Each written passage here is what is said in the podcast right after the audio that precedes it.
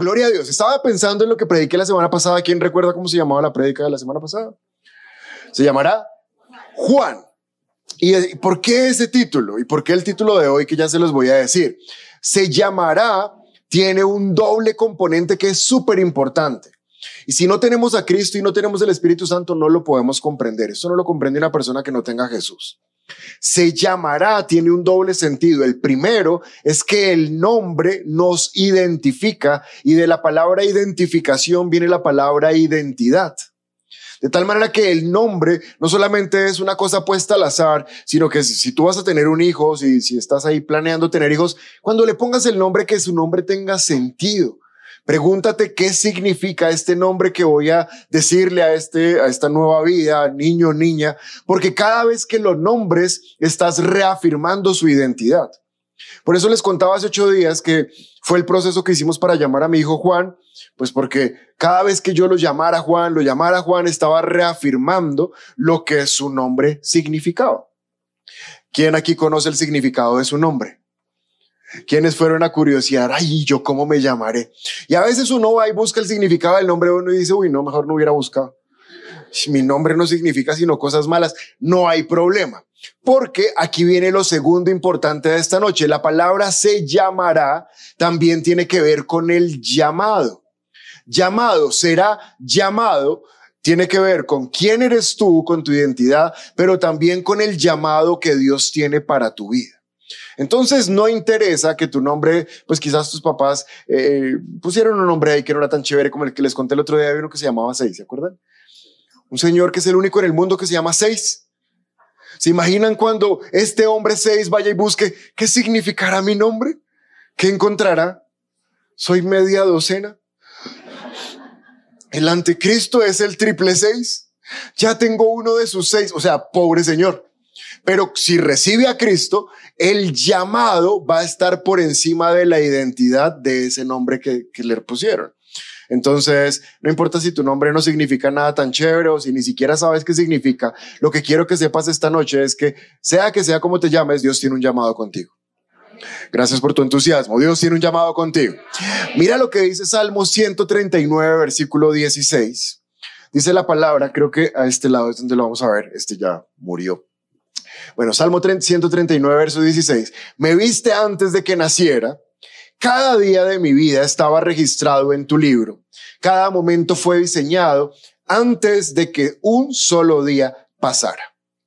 Es muy difícil para nosotros comprender versículos como este, porque nosotros estamos, ¿alguien tiene horas, por favor? Es exacto, estamos limitados a eso que me acaban de decir que se llama tiempo. Nosotros desde que nacimos empezamos una carrera contra el tiempo que se acaba el día que nos morimos. Y nosotros como seres humanos tenemos bastante dificultad en comprender la eternidad. No nos cabe en la cabeza que en el cielo hoy no sea 2022, no nos cabe en la cabeza que en el cielo hoy sea de día o de noche, porque pues para nosotros esa es nuestra realidad. Pero quiero que revises lo que dice este versículo. Me viste antes de que naciera. ¿Cuánto tiempo antes de que tú nacieras te había visto Dios? ¿Unas horas antes? ¿Unos meses antes? ¿Antes de la fundación del mundo? Es que la respuesta es difícil de, contestar porque Dios no tiene tiempo. Él no tiene tiempo. Él vive en algo que se llama el eterno presente. Por eso el nombre de Dios, cuando Él se da a conocer a las personas en el Antiguo Testamento, Él les dice, dile, le dice a Moisés, dile a mi pueblo que soy el yo soy. ¿Qué significa yo soy? Que siempre es. No es el yo fui, no es el yo seré, es el yo soy porque Él siempre está en el mismo tiempo. Se llama el eterno presente. Es decir, que Dios te vio a ti desde la eternidad, ya te había visto. No desde un día antes ni meses antes, estamos planeados, dice acá, antes de que naciéramos en este tiempo cronológico nuestro, ya Dios sabía de nuestra existencia. Y me parece espectacular porque dice, y cada día de mi vida estaba registrado en tu libro. Todos los días que viniste a vivir a esta tierra, Dios ya los tenía registrados en un libro que Él tiene de tu vida. Cada momento fue diseñado. No somos el resultado de ahí vamos viendo. No somos el resultado de quién sabe qué irá pasando. Dice la palabra de Dios que cada día de tu vida fue diseñado. ¿Alguien aquí sabe algo de diseño? ¿Es diseñador? ¿Le gusta diseñar? ¿Le gusta? ¿Te gusta? ¿Nadie más? Listo. Si sabes de diseño, sabes que eso implica esfuerzo, ensayo, error y sobre todo sabes que el diseño responde a un propósito. Uno diseña algo que cumpla un propósito, que sirva para un qué. Y Dios, tu vida, cada día de tu vida lo diseñó con un propósito. Cada día de tu vida. Ahora pregúntate cuántos días de tu vida has pasado de aquí hacia atrás y no sabías esto y no hiciste nada para ese propósito. Porque cuando yo pienso en esto digo, Dios mío, entonces cuántos días de mi vida, de tu libro que estaban diseñados, no le atiné a tu propósito pues realmente no pasa nada. Lo que importa es lo que vamos a hacer de aquí en adelante, porque el día de mañana también ya está diseñado. Y dice que fue diseñado antes de que solo un día pasara. Por eso estoy hablando del propósito, porque antes de que tu vida empezara, ya tenía propósito. Antes de que empezaras el día número uno de tu existencia, ya tenías propósito. Y tu día de mañana tiene propósito. Está diseñado. ¿Cuántos vieron ya la película del papá de las Williams? de las tenistas. Muy buena, ¿no? Demasiado buena. Los que no, tranquilos, ya se las voy a contar para que no pierdan tiempo de ver. Bueno, este es el papá de Venus y Serena Williams. Y este señor, de la vida de él salió algo que se llama el método Williams ahora. ¿Qué pasó con él? Él era un hombre de color en Estados Unidos, pobre, se había casado con una señora que ya tenía tres hijos y un día el tipo estaba ahí viendo televisión y vio que la persona que había ganado el campeonato de tenis le habían dado un cheque súper gordo y ese día recibió la idea y dijo, la única manera de salir de pobres es tener dos hijos tenistas, ni siquiera uno, dos. Pero cuando fue y miró los hijos de la señora con la que se había casado, ya eran hijas grandes. Entonces le dijo a su esposa, tendremos dos hijos, serán tenistas.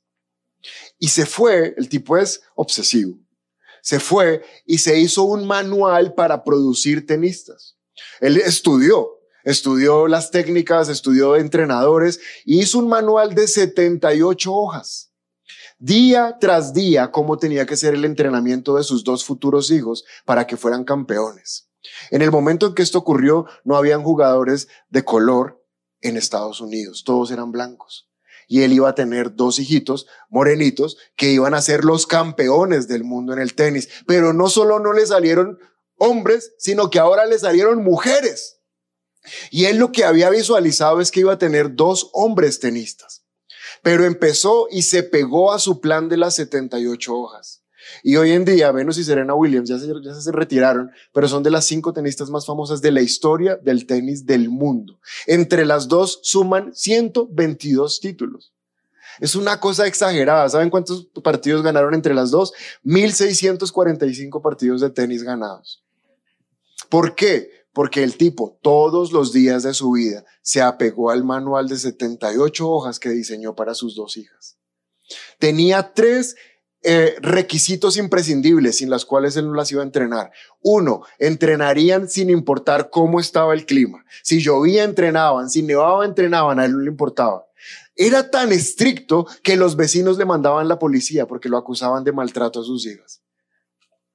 Dos, eh, tenían que ser las mejores en el colegio. Él no quería tenistas, él quería personas integrales y les exigía buenas notas. Tres, nunca podían faltar a la iglesia. Nunca. Y de esa manera se aseguró de que sus hijas no solamente fueran las mejores, sino que viviendo en un barrio de, gente difícil en Estados Unidos, nunca se contaminaron de gente de esa.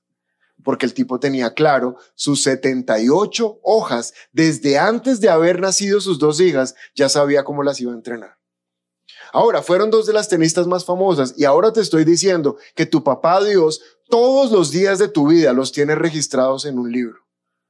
Si le funcionó a este señor que se llama ahora el método Williams, ¿cuánto más le va a funcionar a Dios si nos pegamos al manual que Él tiene para nuestra vida?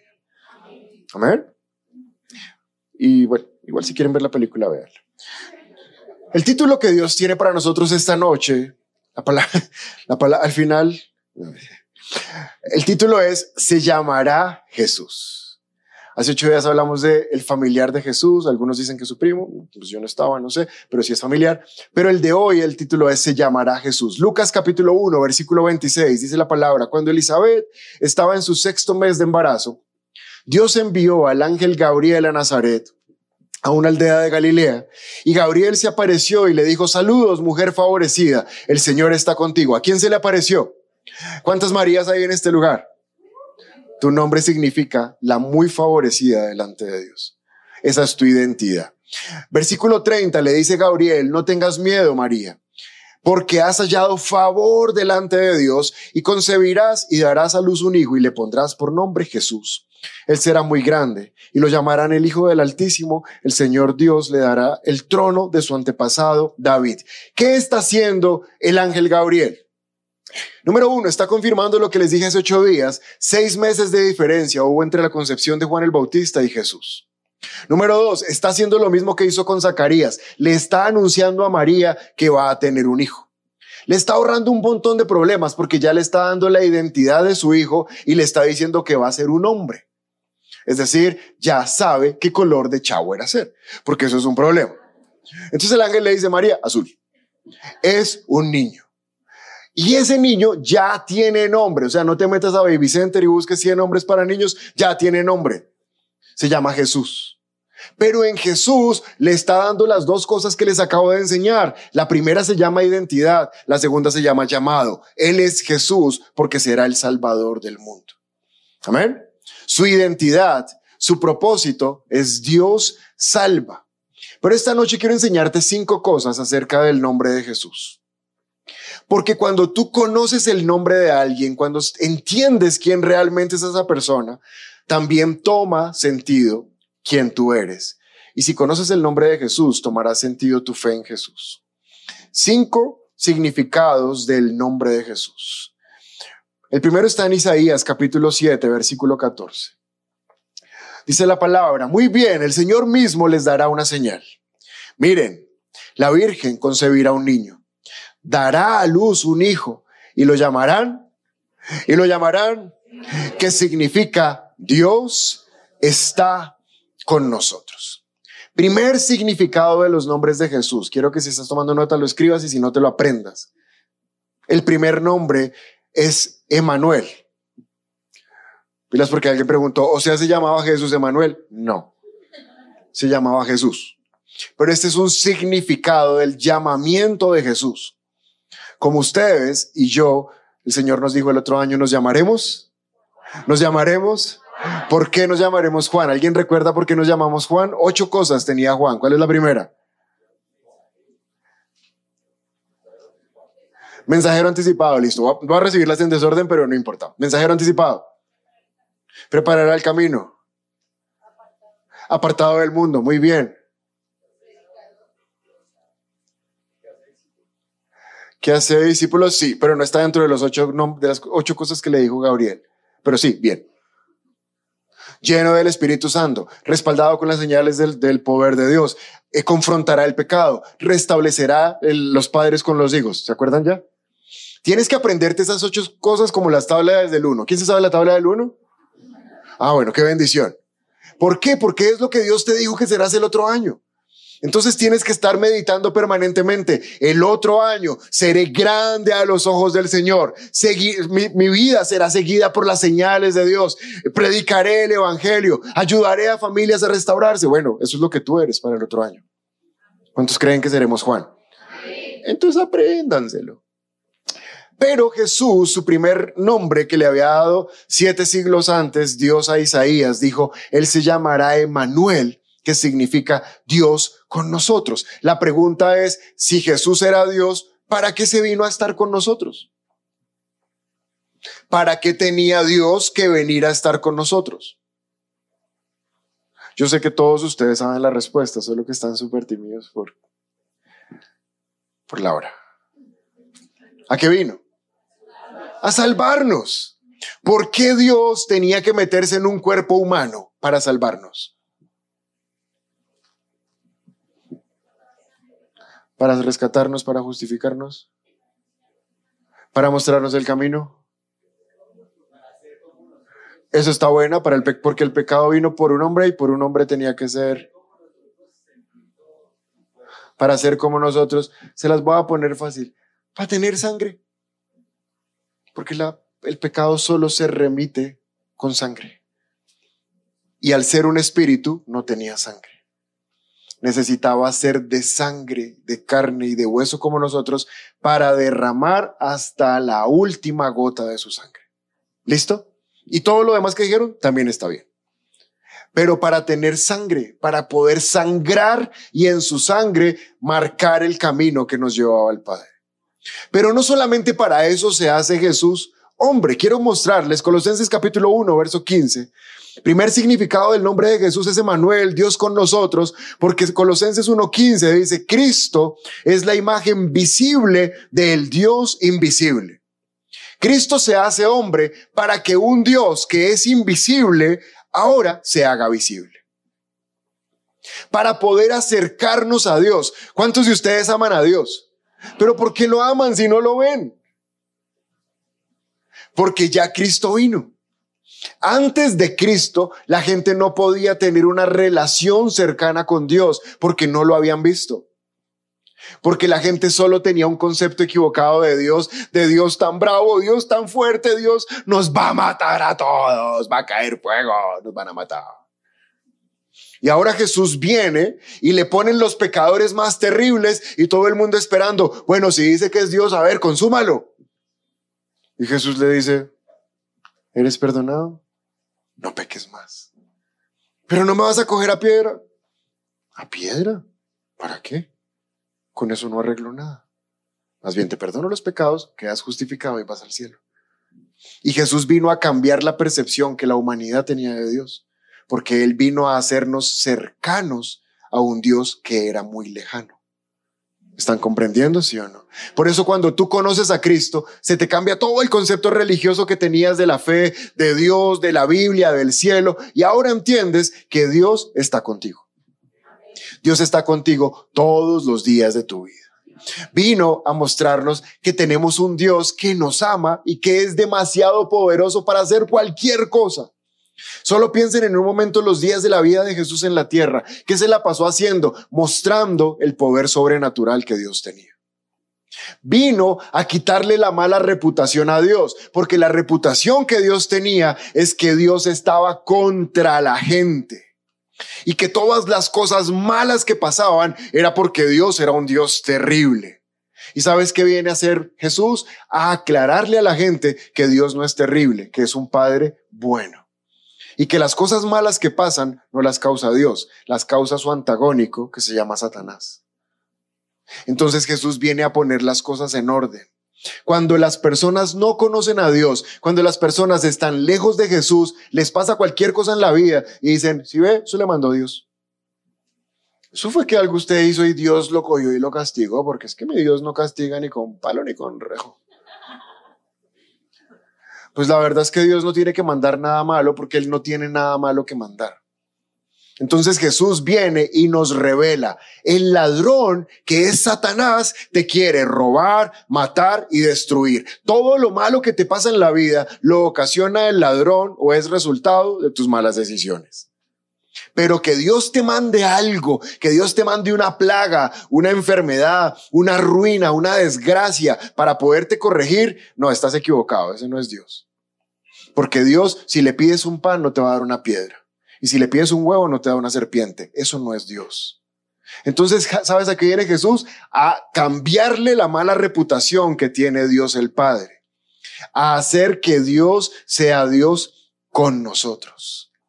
Mateo 28, versículo 20 dice, este Jesús que va a predicar en este momento es Jesús resucitado a punto de ascender, ya resucitó. Se le aparece a los discípulos y les dice, y yo estaré con ustedes todos los días hasta el fin del mundo. 2023, Dios va a estar contigo todos los días de todo el año. Hasta el fin del mundo va a estar con nosotros. ¿Por qué? Porque dice, yo estaré con ustedes. ¿Qué dice? Yo. Vamos, ¿qué dice? Yo. No, no hemos entendido. ¿Qué dice? Yo. Alguien, alguien que me, que me entienda lo que le quiero preguntar. ¿Qué es lo que está diciendo Jesús? ¿Yo? ¿Por acaso no? ¿Por acaso no? ¿Qué? Dígalo acá porque la gente no escucha. Rápido. Duro. Emanuel. Yo, Emanuel. Yo, Emanuel. Todos los días de sus vidas. Yo me llamo Emanuel. Porque a veces uno llega, gracias. Hubiera cafetería, te invitamos un sándwich. Pero la demolieron. Mentiras, está afuera, sí. Sándwich, sándwich para ti con café. Yo, Emanuel, todos los días de tu vida. Mírame, ¿por qué te lo estoy diciendo? Y parece obvio. Porque a veces el momento está tan duro que uno pregunta, ¿dónde estás? ¿Por qué en esto me dejaste solo? ¿Por qué en este dolor no estás? ¿Por qué en esta angustia no estás? ¿Y sabes qué te dice Jesús? Yo, Emanuel, siempre estoy, todos los días estoy, nunca me voy. ¿Y sabes en qué consiste la fe? La fe consiste en que por más horrible, inmundo, desastroso, doloroso, asqueroso, perverso, oscuro que se vea todo, a pesar de lo más terrible que estés pasando, la fe consiste en esculcar y escarbar hasta volver a encontrar a Emanuel, porque Emanuel siempre está. Siempre está. Es nuestro corazón engañoso, es nuestra mente engañosa la que nos dice, Jesús en esto no estuvo. Pero él esta noche sabes que te dice, yo siempre soy Emanuel porque no me puedo cambiar el nombre. Si te abandonara solo uno de los días de tu vida, ya no sería Emanuel. Pero soy Emanuel siempre, porque estoy con ustedes siempre, todos los días, hasta el fin del mundo estoy con ustedes. Ese es Jesús. Solo con este nombre Manuel yo ya me voy tranquilo esta noche. A pesar del polvo y que me duele la garganta, yo me voy tranquilo. Porque sé que mañana cuando amanezca, Él va a estar conmigo. Y el primero de enero, Él va a estar conmigo. Y el 31 de diciembre del otro año, Él va a estar conmigo. Y mientras que yo esté viviendo en este mundo, Él va a estar conmigo. Y en la eternidad de sobra va a estar conmigo. E-, es tan amoroso Jesús que él sabía que se tenía que ir. Y ya les había dado la promesa, voy a estar con ustedes todos los días, pero me tengo que ir, pero no los voy a dejar solos, les dejo el Espíritu. Y a través del Espíritu estoy con ustedes todos los días. Y sabes que mientras preparaba esta palabra y yo decía, ay, tan bonito lo del Espíritu Santo, el Espíritu Santo me dijo, y también les dejó la iglesia. Y a través de la iglesia estoy con ustedes todos los días hasta el fin del mundo, porque la iglesia es el cuerpo de Cristo. Y si la iglesia es el cuerpo de Cristo, en la iglesia, cada vez que venimos, nos volvemos a encontrar con Jesús todos los días hasta el fin del mundo. ¿Cuántos saben que Jesús está esta noche aquí con nosotros? Gloria a Dios. ¿Se imaginan a Jesús por ahí sentado con tapaboquitas? ¿Qué pasó Jesús? No, el polvo, pero está lindo, está, está linda la... Tan bonito. Segundo nombre de Jesús, ¿cuál es el primero? ¿Qué significa Emanuel? ¿Cuánto tiempo? ¿Cuántos días? Gloria a Dios. Isaías capítulo 9, versículo 2, segundo nombre, de hecho aquí están todo el resto. Isaías es un crack. O sea, él vio siete siglos antes la identidad y el llamado de Jesús sin haber visto a Jesús. Siete siglos antes ya lo había visto, pues nos ha nacido un niño. Nos ha nacido un niño. Noten que Isaías no dice, nos nacerá un niño. Isaías ya lo vio. Ya lo vio nacido. Uf, qué espectáculo. Un hijo se nos es dado y el gobierno descansará sobre sus hombros y será llamado. ¿Cómo se llama? será llamado? Número uno. Vamos, iglesia, fuerte. Número uno. Número dos. Número tres. Número cuatro. Vamos una vez más. Número uno. Número dos. Tres. Cuatro. Aquí están los otros cuatro nombres de Jesús. Así que el segundo nombre de esta noche, o el primero de este versículo, es consejero maravilloso. ¿Cuántos ya compraron sus regalos de Navidad? Déjenme ver sus manitos arriba. ¿Cuántos los van a comprar mañana 24? Ay, gente de fe, tan lindos. El Señor descienda sobre ustedes con gracia y favor. y su misericordia esté sobre... No, el 24 de diciembre no se compran regalos. Pero bueno, Dios los perdone. ¿Por qué esta es una fecha donde uno quiere dar regalos? O sea, porque uno dice, miren, no hay regalo, pero yo paso la decoenza y compro el regalo porque es que siente uno como una necesidad de, dar. ¿Les pasa o son tacaños? No, si a uno le, pasa que quiere, no, no importa si es el mega regalo, no, importa si es una, una cajita de chocolates, uno quiere dar un regalo. Aquí acaba de terminar la reunión y ahí llegaron con regalos. Porque es una época donde uno quiere dar, pero ¿por qué queremos dar? Por el versículo, estoy mal acostumbrado, por el versículo 6 de Isaías, me siento como en la universidad cuando exponía con este cosito. ¿Alguien tiene un láser? No mentiras. Pues, pues nos ha nacido un niño, un hijo se nos es dado. Es porque en la época de Navidad el Espíritu puso en el corazón de todos los humanos dar, porque el primero que dio fue Dios. Y uno quiere corresponder a eso que Dios ya dio. Y miren que a pesar de que la gente no conozca a Cristo, siente la necesidad de dar, porque es una época donde el dar eh, refleja lo que hizo Dios primero, que fue darnos a su Hijo. Y es tremenda esa frase, un hijo se nos es dado. El hijo que era de Dios se nos fue entregado. Qué regalo más tremendo. Y Isaías dice que tiene cuatro nombres. El primero es consejero maravilloso. No sé, yo, yo oro para que esta noche tengas suficiente atención para poder comprender, porque es mucha información. Pero lo que quiere Jesús no es una religión y una iglesia llena de gente adoctrinada. Es decir, no venimos aquí a que nos adoctrinen y como nos dicen que a que nos laven la cabeza y a que nos nos convenzan y a que nos saquen la plata. Dios no necesita adoctrinar a nadie. Porque el segundo, perdón, el segundo nombre, bueno, ya, sin bullying, sin. El segundo nombre de Jesús es consejero. ¿Sabes? Él lo que quiere es ser tu consejero. Y hoy en el mundo la gente paga pero millonadas por consejos. Hay terapeutas llenos de plata, con citas a meses, para que la gente vaya y les cuente sus cosas. Y ellos están contando y, creen que les están poniendo atención. Y puede que sí, pero si le entra un WhatsApp, él lo va a escuchar y lo va a leer y es un montón de plata. Hay gente pagando millonadas para que los asesoren cómo vestirse, cómo pararse, cómo hablar. Wedding planners ganando plata. Ahora, si quieres casarte y pagar un wedding planner, dale, acá en la iglesia hay wedding planner. ¿Por qué? Porque uno quiere que lo asesoren con los mejores consejos que le puedan dar para que las cosas salgan bien. ¿Y sabes qué dice Jesús? ¿Sabes qué dice Jesús?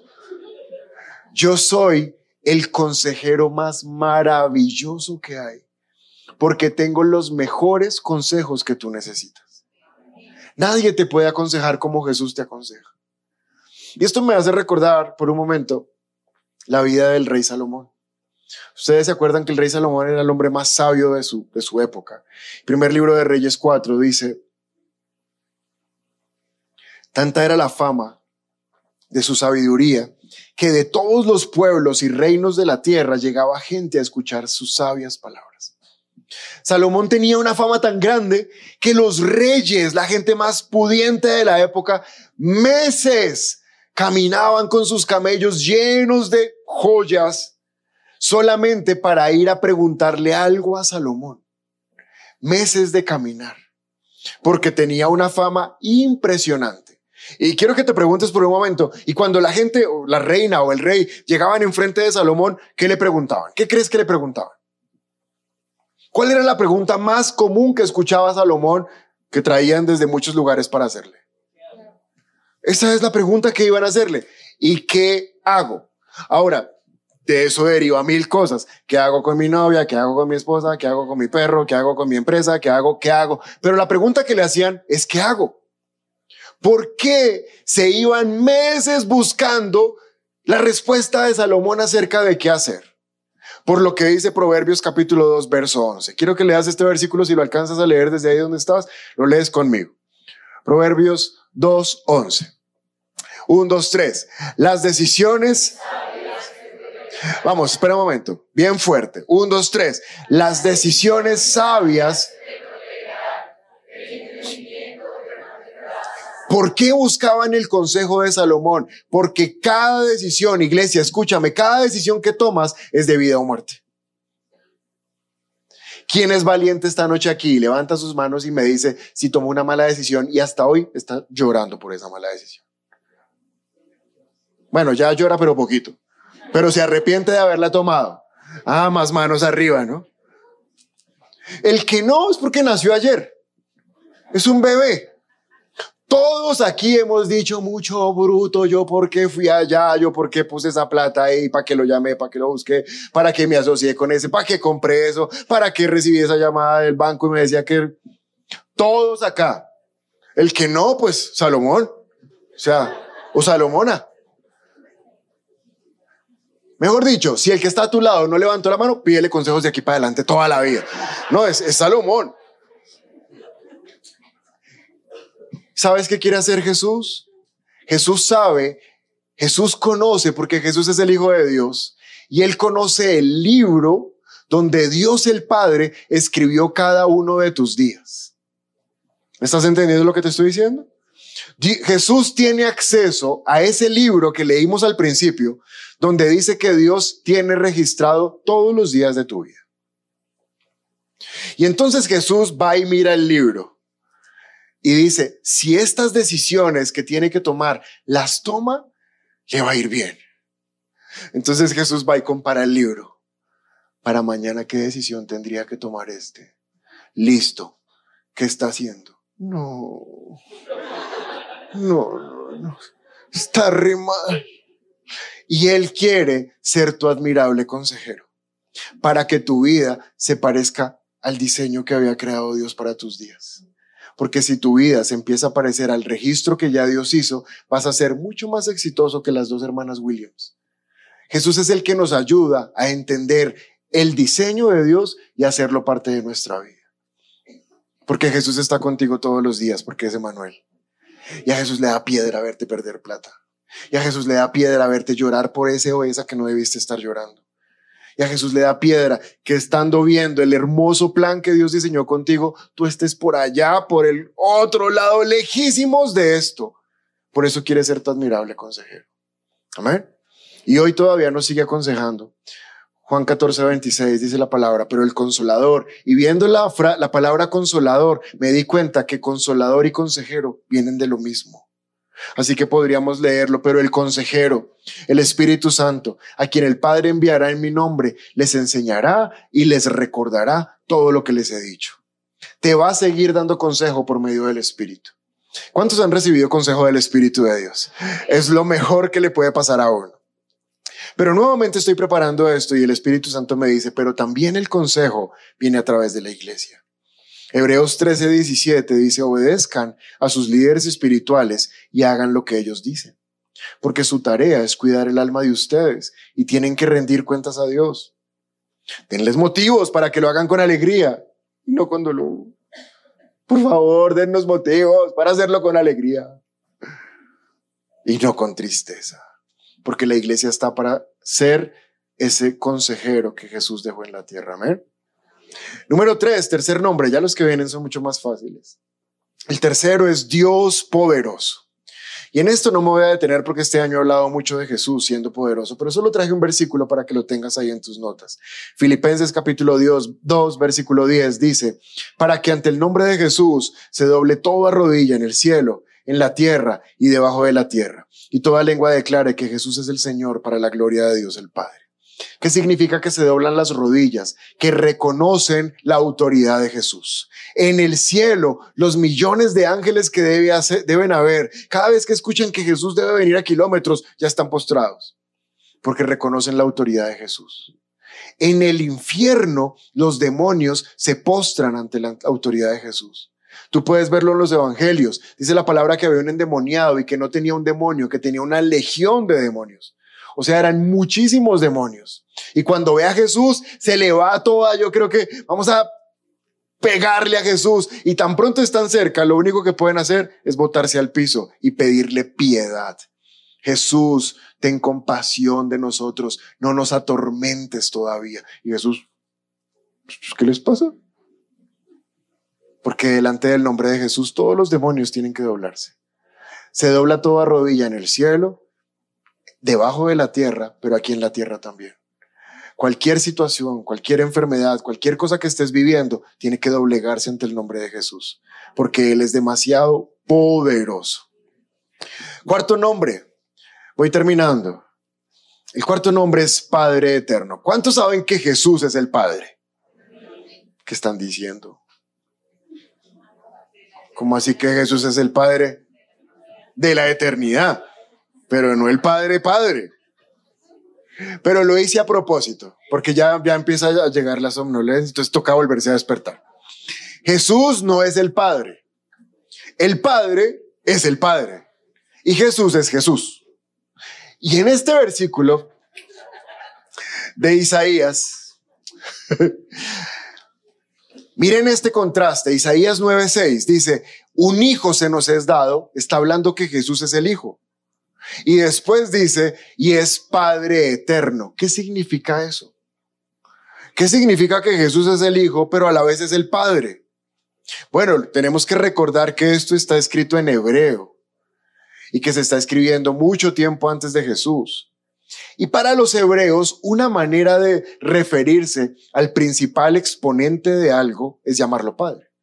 Por eso Abraham es el Padre de qué? De la fe. Y no es que él sea el Padre, sino que es el máximo exponente de la fe porque fue el que más tuvo fe. Jesús es el Padre eterno o el Padre de la eternidad. ¿Qué significa este nombre? En este nombre me quiero detener un poquito más. Vamos a leer un versículo y ya se los explico. Ponte ahí Hebreos 13:8, por ejemplo. Dice la palabra Jesucristo es el mismo ayer, hoy y siempre. Si es el mismo ayer, hoy y siempre, ¿qué significa? Que Jesús qué es? Es eterno, que Él no empieza y no termina. ¿Y por qué es tan importante aclarar esto? Porque este versículo, mal interpretado, la gente dice, si ven, Jesús y el Padre son la misma cosa. Y si son la misma cosa, al final no son ninguna cosa, porque entonces ninguno de los dos existe, Dios no existe. Pero eso no es lo que está diciendo la palabra. Lo que está diciendo es que Jesús es el Padre de la eternidad. ¿Y cómo se aplica eso a nosotros? Si Él es el Padre de la eternidad, quiere decir que es el máximo exponente de la eternidad o el que más sabe de eternidad. Cuando Jesús vino a la tierra, préstame mucha atención, vino para que el ser humano comprendiera que cuando se muere no termina todo, sino que la, la muerte es apenas el principio o la puerta de entrada a la eternidad están comprendiendo? Entonces la gente vivía en la vida antes de Jesús como, bueno, igual nos morimos y se acaba esto y ya, 100 años y se nos, se acabó. Y Jesús, no, no, no, no, no. Apenas estás empezando, porque eres eterno. Y cuando Isaías dice que Jesús es el Padre eterno o el Padre de la eternidad, es porque toda persona que tiene contacto con Jesús de inmediato comprende que hay una eternidad después de, la, de que partimos de acá. Y esa eternidad solo tiene dos posibilidades. Es una eternidad de condenación o es una eternidad de vida. Pero cualquiera de los dos caminos se puede tomar. ¿Qué dice la palabra? Escoge el de la vida que es mejor. Pero entonces, ¿cuál es el cuarto significado del nombre de Jesús? Quiero que te lo lleves claro. Jesús significa eternidad. Él es el Padre de la eternidad. No se puede comprender la eternidad si no es por Jesús. Apocalipsis 1.8 dice su palabra. Yo soy el alfa y la omega, el principio y el fin. ¿Quién está diciendo esto? Jesús. Él es el alfa y la omega. Quiere decir que Él es el principio y el fin de todas las cosas. Es el concepto de eternidad que para nosotros es difícil entender. Yo soy el que es. ¿Quién soy? El que es. Estoy en un eterno presente siempre era y aún está por venir. Yo soy el Todopoderoso. Cuarto propósito del nombre de Jesús, comprender la eternidad y entrar en la eternidad. Él es el que nos da entrada en la eternidad gloriosa. Y por último, dice Jesús que Él es el príncipe de paz. Romanos capítulo 5, versículo 1. Terminamos con esto. Por lo tanto, ya que fuimos hechos justos a los ojos de Dios por medio de la fe. ¿Cuántos tienen fe en Jesús? Tenemos paz con Dios gracias a lo que Jesucristo nuestro Señor hizo por nosotros. Quinto nombre de Jesús significa paz, porque antes de Jesús no estábamos en paz con Dios. De hecho, la palabra dice que éramos enemigos de Dios, éramos adversarios de Dios. No sé cuántos de ustedes quisieran tener de enemigo a Dios. No, es mejor tenerlo bien. Pero la paz con Dios se recuperó por medio de Jesucristo. Y miren este versículo tan espectacular para irnos, Juan 16, 33. Les he dicho todo lo anterior para que en mí tengan paz. En el mundo tendrán pruebas y tristezas, pero anímense porque yo he vencido al mundo, porque Jesús es nuestra paz. Si Jesús está contigo, sí van a venir pruebas y dificultades, pero siempre tenemos paz porque Él es Emanuel, Dios con nosotros. Si es la primera vez que te conectas con nuestra iglesia y quieres aceptar a Jesús en tu corazón, te invitamos a que des clic en este video. También queremos conocerte, así que te invitamos a que nos dejes todos tus datos personales en nuestro sitio web. Por último, si quieres ver nuestro último video, te invitamos a dar clic aquí. Recuerda suscribirte, activar las notificaciones y seguirnos en todas nuestras redes sociales. Somos un lugar cerca de ti y trabajamos por una nueva generación